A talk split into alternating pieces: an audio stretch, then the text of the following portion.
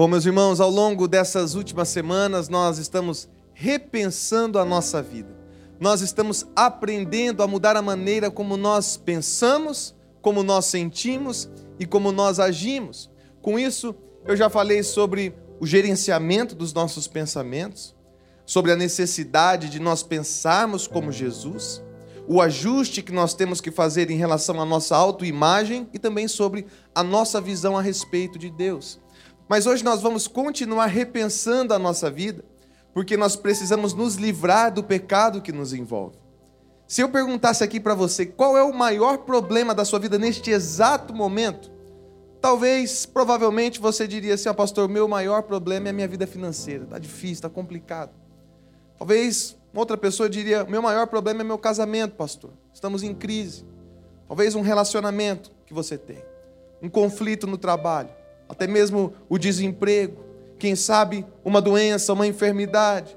Você poderia me dar aí uma lista infinita de crises, de conflitos, de problemas que você tem em sua vida, mas eu preciso te dizer: esse não é o seu maior problema. A verdade é que o meu maior problema sou eu mesmo. O seu maior problema é você mesmo. Nós causamos mais problemas a nós mesmos do que a qualquer outra pessoa. E nós fazemos isso pela maneira como nós pensamos. Porque quando nós não pensamos corretamente, nós nos sentimos incorretos. E quando nos sentimos incorretos, nós temos a tendência de fazer escolhas erradas, e isso causa todo tipo de problemas em nossa vida. Nós mentimos para nós mesmos mais do que mentimos para qualquer outra pessoa. Nós nos auto-sabotamos.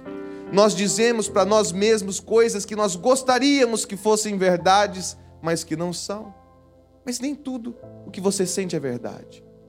Nem tudo aquilo que você pensa é verdade, até mesmo porque a Bíblia nos diz em Jeremias, capítulo 17, versículo 9, o seguinte: O coração humano é mais enganoso que qualquer coisa e é extremamente perverso. Quem sabe de fato o quanto é mal? Quando você age com base em seus pensamentos que não são corretos e com base nos seus sentimentos que também não são corretos, você vai ter um comportamento incorreto, equivocado. E isso vai causar todos os tipos de problemas na sua tomada de decisão. E isso é chamado de sua natureza pecaminosa. É aquilo que te leva a fazer o que é errado, mesmo quando você sabe que é errado. Então, o que eu quero que nós façamos aqui nessa manhã é repensar o pecado. Porque quando nós pensamos no pecado, meus irmãos, muitas vezes nós não entendemos, não compreendemos realmente do que se trata. Nós não compreendemos todas as suas implicações em nossa vida. Por isso, nós vamos fazer o seguinte: nós vamos fazer três coisas hoje. Primeiro, nós vamos definir o que é o pecado. Depois, nós vamos entender qual é o problema do pecado e então qual é a solução do pecado? A primeira pergunta que nós precisamos responder para nos livrarmos do pecado aqui nessa manhã é essa pergunta: o que é o pecado? Apenas a nível de conhecimento, em hebraico, a língua em que o Antigo Testamento foi escrito, a palavra para pecado é a palavra het, que significa errar o alvo. Mas em grego, língua em que o Novo Testamento foi escrito, a palavra para pecado é a palavra amartia, que significa sair da rota. Mas, meus irmãos, quando nós pensamos na palavra pecado, o que nós geralmente pensamos são em comportamentos, comportamentos maus, coisas como assassinato, adultério, estupro, roubo, mentira, e aí você pode acrescentar uma lista infinda. Por mais que essas práticas são de fato pecados, nós precisamos compreender o pecado de uma forma muito mais profunda do que isso. Então eu quero apresentar aos irmãos quatro definições de pecado que precisam ficar claras na sua mente para que você compreenda de fato o que é o pecado. E, primeiro, o que é o pecado? O pecado é o oposto de Deus e de tudo que é bom. O pecado é o oposto de Deus e de tudo o que é bom. Mas por quê? Porque Deus é sempre bom e tudo o que ele faz é bom. Tudo o que Deus faz é bom. O nosso Deus é bom e como nós vimos semana passada, ele é um bom pai. Eu quero mostrar aos irmãos agora alguns textos bíblicos que enfatizam a bondade de Deus. Após o Senhor ter criado todas as coisas, veja só a sua reação em Gênesis capítulo 1, versículo 31. E Deus viu que tudo o que havia feito era o quê? Muito bom. Era muito bom. Veja também o que está escrito no Salmo 145, no verso 9. O Senhor é bom para todos, derrama misericórdia sobre toda a sua criação. O Senhor é bom. E veja ainda o que Paulo nos afirma em 1 Timóteo capítulo 4, verso 4. Porque tudo que Deus fez é bom. Tudo o que Deus fez, tudo o que ele faz, tudo o que ele fará em sua vida é sempre bom, é sempre muito bom. Mas o problema é que nós pegamos o que Deus criou, que é bom, e usamos de maneiras ruins. Não é que aquilo que Deus criou seja ruim, mas o que nós fazemos com a sua criação é que é mal.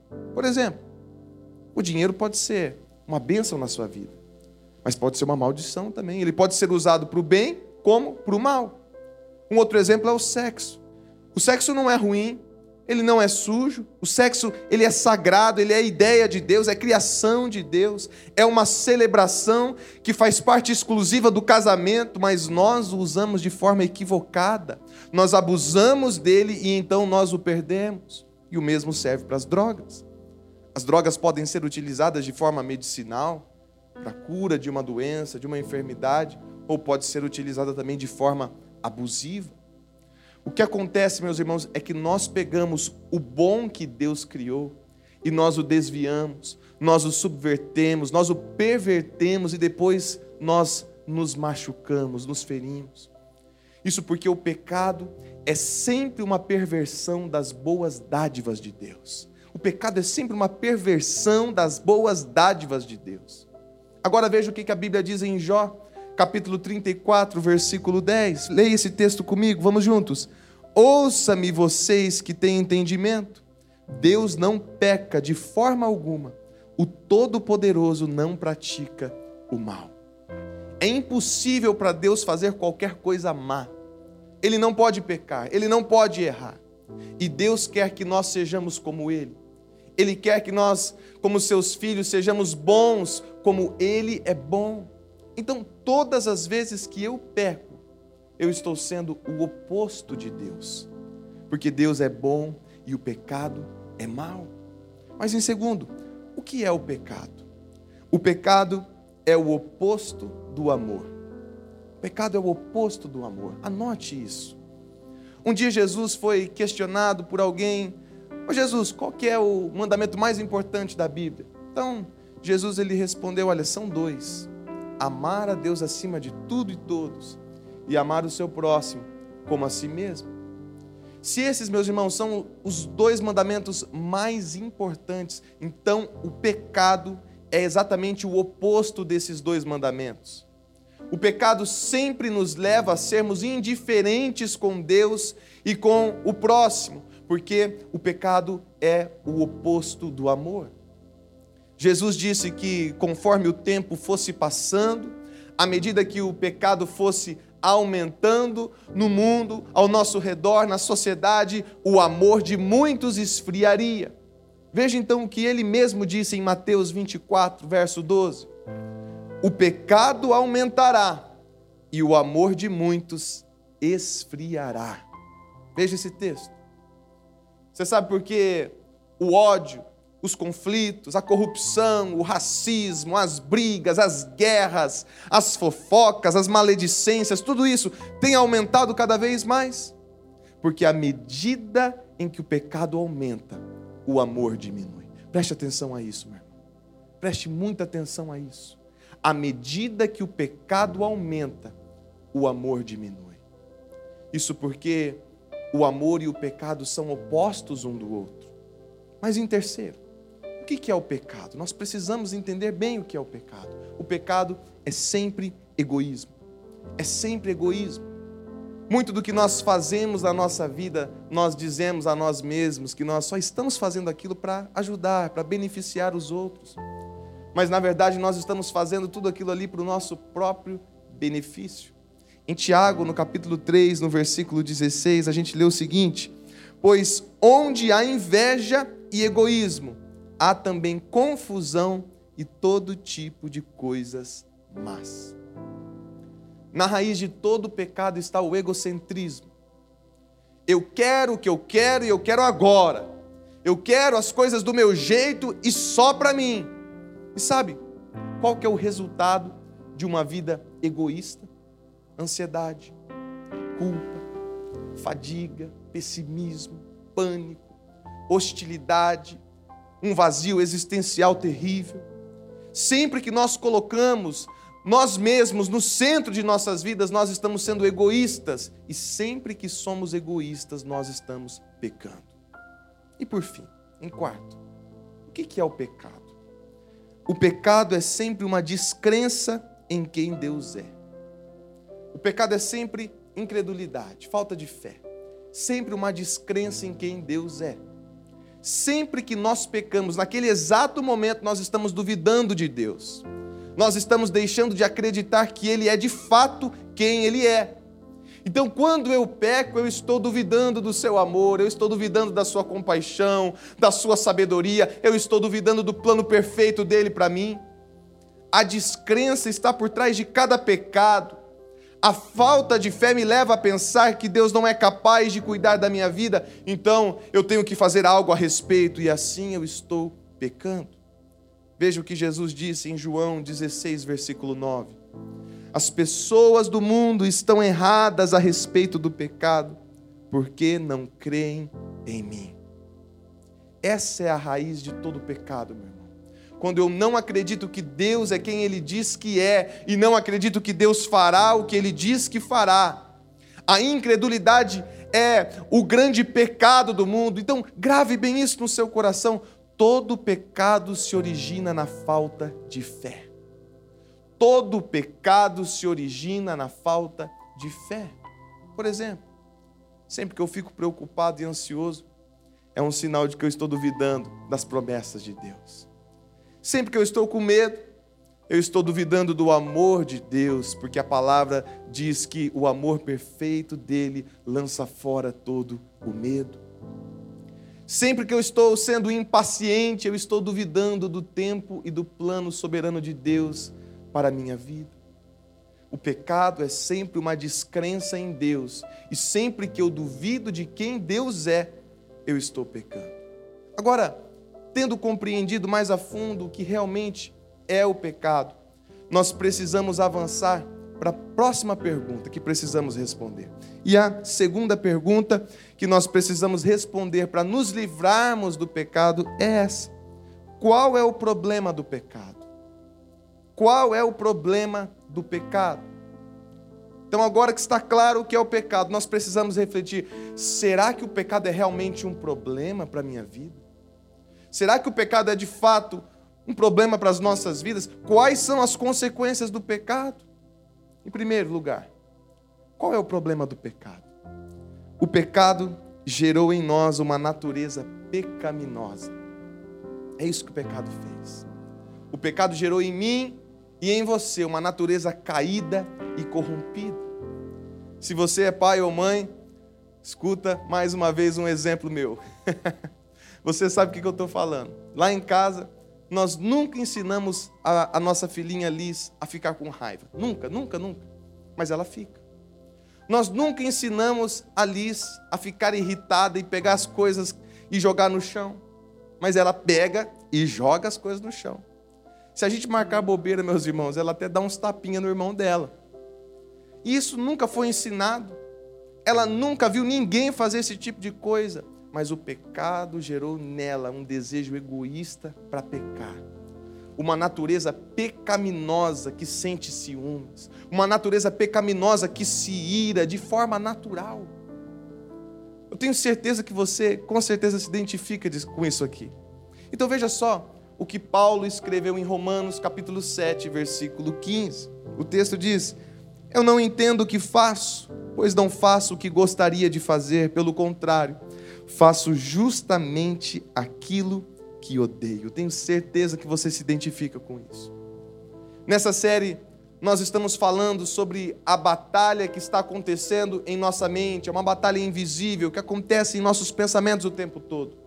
Se trata de um conflito entre a nossa velha natureza e a nossa nova natureza, entre o nosso desejo de fazer a coisa certa e a inclinação natural de fazer a coisa errada. Agora, o problema terrível que Paulo está nos mostrando a respeito do pecado, meus irmãos, é que nós já nascemos com essa tendência de pecar, com essa natureza de fazer escolhas erradas, porque o pecado gerou em nós uma natureza pecaminosa. Mas em segundo, qual que é o problema do pecado? O pecado rompeu a nossa comunhão com Deus. O pecado rompeu a sua comunhão com Deus. O pecado quebra a minha comunhão com Ele, assim como o pecado destrói qualquer relacionamento. Um exemplo disso, se eu magoar a minha esposa numa discussão, automaticamente o clima entre nós vai ficar bem ruim.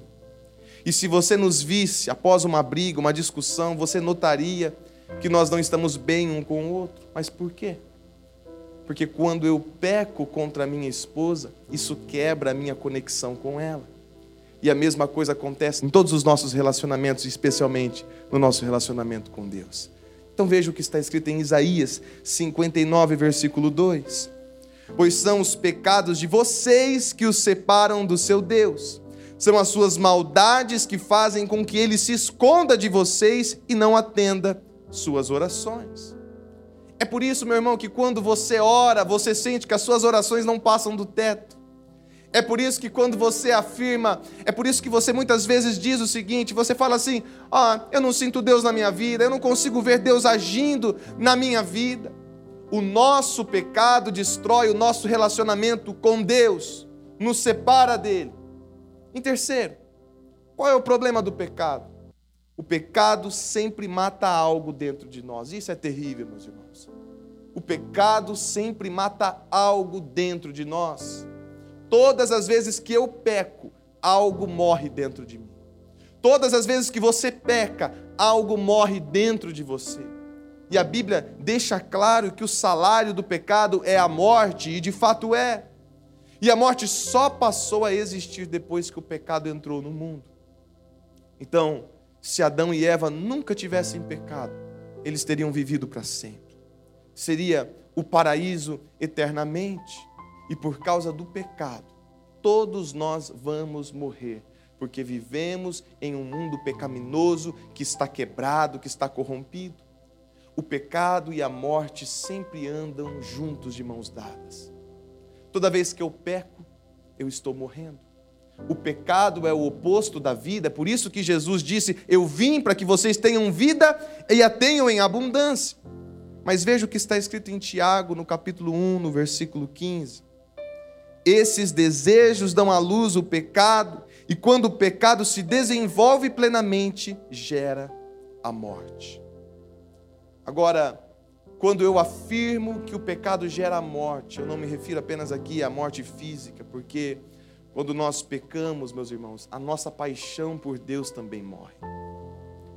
Os nossos relacionamentos morrem. O nosso potencial morre. A nossa identidade morre. E então o pecado vem e causa ansiedade, estresse, medo, sofrimento, mágoas, traumas, compulsões, dívidas, distorções, culpa, injustiças, tristezas, imoralidades, destruição, e ele nos leva à separação eterna de Deus no inferno. O pecado sempre gera a morte. Mas em quarto, qual é o problema do pecado? O pecado pode ser um segredo mas nunca permanece em segredo.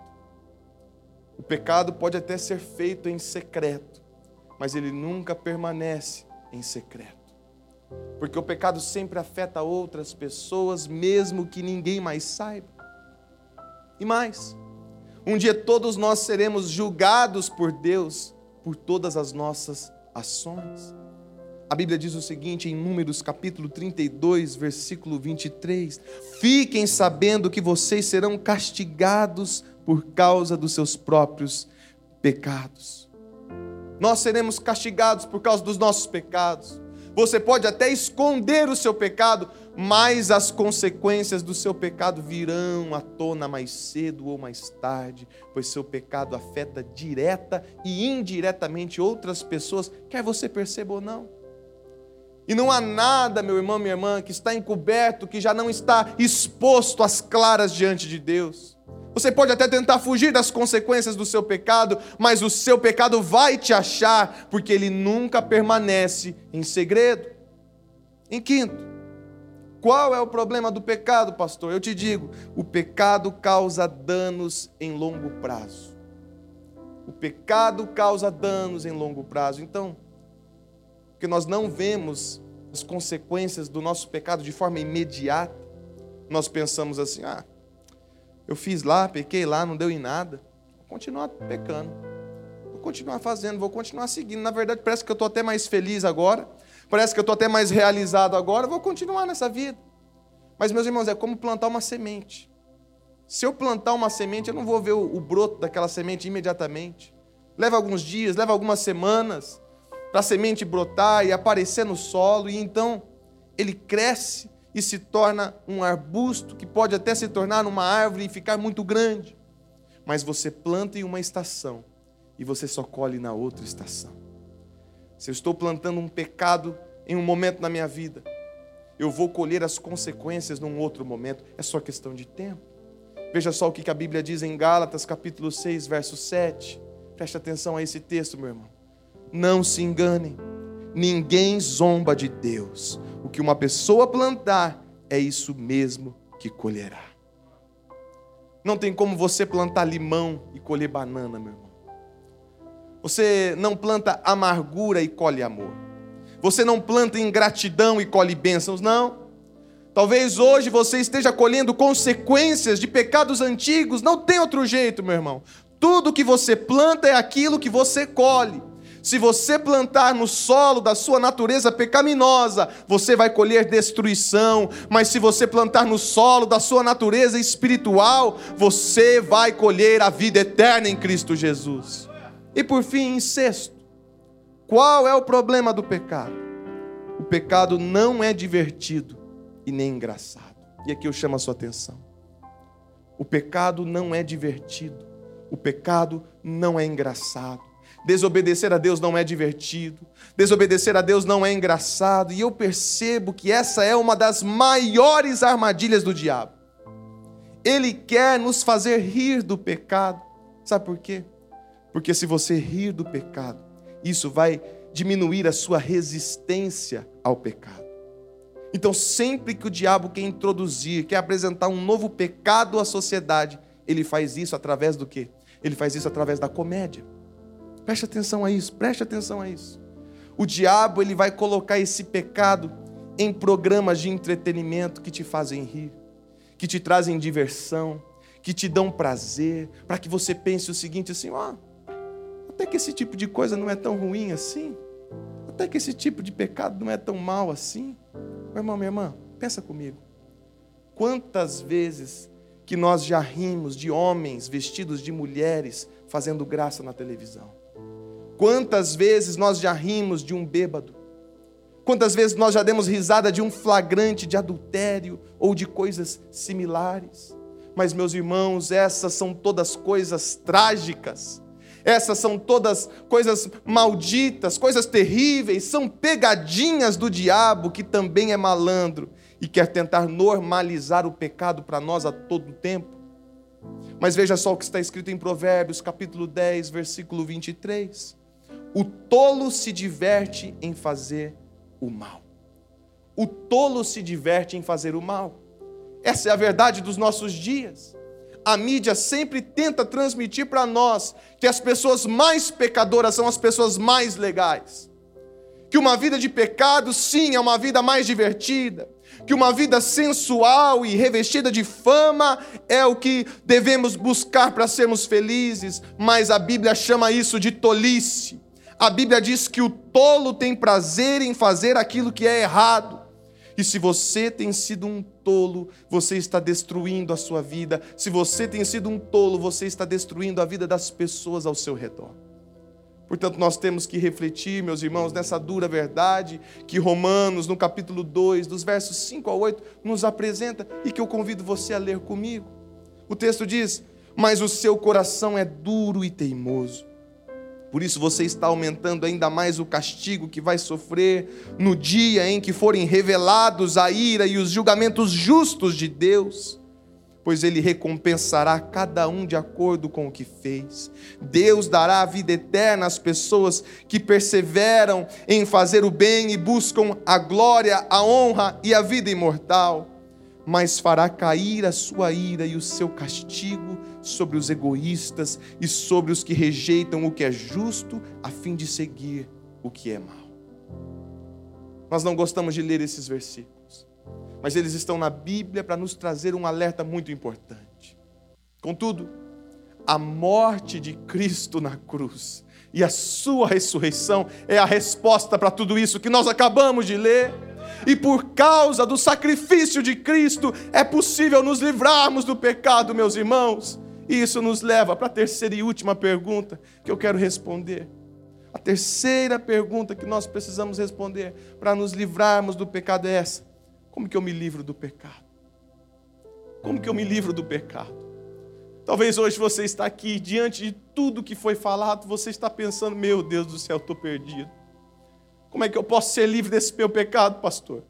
Como é que eu posso abandonar essa vida velha e voltar para Cristo? Quem sabe você tem tropeçado na raiva por muito tempo. Quem sabe o seu problema é o medo e o excesso de preocupação que tem resultado em ansiedade e por isso você tem adoecido.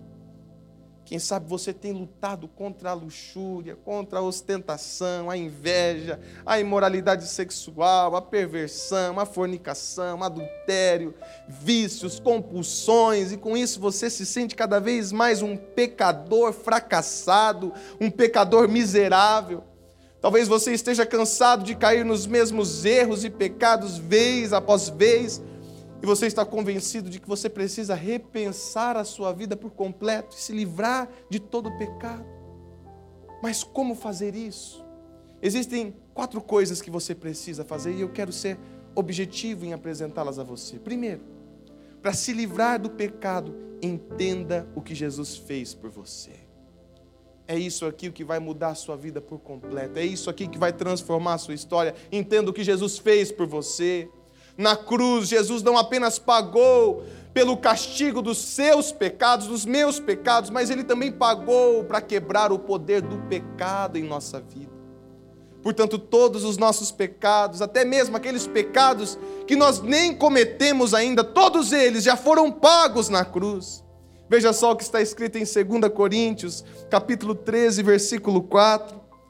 Porque embora tenha sido crucificado em estado de fraqueza, Cristo vive pelo poder de Deus, assim nós também, unidos com Ele, somos fracos. Porém, em nossa convivência com vocês, estaremos ligados com o Cristo vivo e teremos o poder de Deus para agir. Pela graça de Deus, agora nós temos o poder de dizer não para o pecado. Não somos mais escravos do medo, somos filhos amados de Deus. Antes você era assim, governado pelo poder do pecado, mas agora você é controlado pelo poder do Espírito Santo de Deus, meu irmão, minha irmã. Veja o que está escrito em Romanos capítulo 6, dos versos 6 ao 8. Pois sabemos que a nossa velha natureza pecadora já foi morta com Cristo na cruz, a fim de que o nosso eu, pecador, fosse morto, e assim não sejamos mais escravos do pecado pois quem morre fica livre do poder do pecado. Se já morremos com Cristo, cremos que também viveremos com Ele. Viveremos com Ele. A nossa velha natureza não pode mais ser tentada, pois nós morremos com Cristo e agora compartilhamos Sua nova vida. Jesus não apenas te libertou do pecado, mas te libertou do poder dele. Por isso, em nome de Jesus, entenda o que Cristo fez por você e seja livre. Segundo, para se livrar do pecado, receba a nova natureza que Deus te dá. Receba a nova natureza que Ele te dá. Como nós vimos, nós nascemos com a natureza pecaminosa, mas quando nós recebemos a Cristo, nós nos tornamos novas criaturas. Veja o que Paulo também afirma em Romanos, capítulo 8, verso 9: Vocês, porém, não são controlados pela natureza humana, vocês são controlados pelo Espírito, se de fato o Espírito de Deus está morando em vocês. A Bíblia diz que se você tem o Espírito de Deus vivendo dentro de você, meu irmão, você é controlado por sua nova natureza. Mas agora você tem que querer que essa nova natureza vença. E para isso você precisa alimentar essa nova natureza. É aquela velha história, numa briga entre um cachorro branco e um cachorro preto. Qual deles que vence essa briga? Vence o cachorro que estiver melhor alimentado e por consequência o cachorro que estiver mais forte. Você tem uma nova natureza que Deus te deu em você. Alimente essa nova natureza. Alimente essa nova natureza com a palavra de Deus. É com a Bíblia todos os dias na tua mão, meu irmão. É com o teu joelho no chão todos os dias. E assim você vai sendo capaz de vencer o pecado. Quanto mais vazio do seu velho eu, mais cheio de Deus. Quanto mais cheio de Deus, mais vazio do velho homem. Por isso, receba a nova natureza que Deus te dá. Terceiro, para se livrar do pecado, mude sua maneira de pensar sobre o pecado. Mude sua maneira de pensar sobre o pecado. Se você escutou tudo que foi falado até aqui, se você anotou cada ponto dessa mensagem, compreendeu o que foi dito, você tem tudo para aprender a pensar de uma forma totalmente diferente sobre o pecado. Veja só a orientação de Paulo em Romanos, capítulo 6, verso 12 e 13. Portanto, não deixem que o pecado domine o corpo mortal de vocês e faça com que vocês obedeçam aos desejos pecaminosos da natureza humana, e também não entreguem nenhuma parte do corpo de vocês ao pecado, para que ele a use a fim de fazer o que é mal. Pelo contrário, como pessoas que foram trazidas da morte para a vida, entreguem-se completamente a Deus para que Ele use vocês a fim de fazerem o que é direito. Mude sua maneira de pensar sobre o pecado. E sabe como é que você faz isso? Assista essa mensagem novamente mais tarde. Entra lá no canal no YouTube, assista, reveja. Reveja suas anotações. Pense sobre tudo que nós falamos até aqui. O pecado não é engraçado, o pecado não é divertido, o pecado não é uma piada, o pecado é incredulidade e falta de amor, é o oposto de Deus. O pecado sempre gera morte, o pecado sempre cobra um pagamento maior do que você estava disposto a pagar. E pior, meus irmãos, o pecado nunca entrega aquilo que prometeu. O pecado é uma grande ilusão que destrói a sua vida, por isso mude a maneira como você pensa sobre o pecado. E por fim, para nós concluirmos, em quarto lugar, para se livrar do pecado, desafie as mentiras que estão por trás de cada tentação. Por trás das tentações, desafie. Logo, quando nós iniciamos essa série, na primeira mensagem eu disse que há uma mentira por trás de cada pecado. Por trás de cada pecado há uma mentira. Por isso, quando você estiver diante de uma tentação ou de um pecado, você precisa voltar a se perguntar: em qual mentira que eu estou acreditando agora? Em qual mentira eu estou acreditando agora? Talvez as mentiras sejam essas, não vai dar em nada. Todo mundo faz, ninguém vai descobrir. Não é tão ruim assim. Deus é amor, ele quer que eu seja feliz. Note, o diabo ele sempre vai usar meias verdades para te enganar, para te seduzir. E sempre que você estiver diante de uma tentação, você na verdade está diante de uma mentira sedutora. Por isso você precisa se perguntar, meu irmão, o tempo todo, em qual mentira eu estou acreditando neste exato momento. Comece a se perguntar isso todos os dias, que todos os dias que você se vir diante de uma tentação, encare essas mentiras à luz da palavra de Deus e tenha vitória, meu irmão, sobre o pecado. Portanto, livre-se do pecado. Em Jesus você já é livre. Você precisa entender que o que Cristo fez por você te liberta do pecado, por isso deixe Deus te dar uma nova natureza. Mude a sua maneira de pensar sobre o pecado e desafie as mentiras que estão por trás das tentações. E por falar em tentações, Domingo que vem nós vamos continuar repensando a nossa vida e nós vamos juntos aprender a vencer as tentações. Mas agora eu peço que você feche os seus olhos e eu quero orar pela tua vida, meu irmão.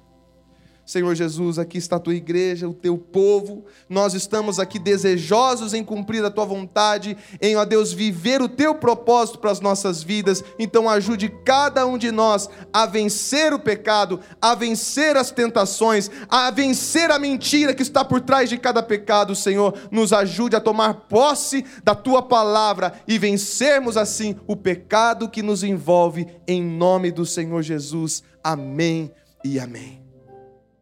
Missionária Central de Maringá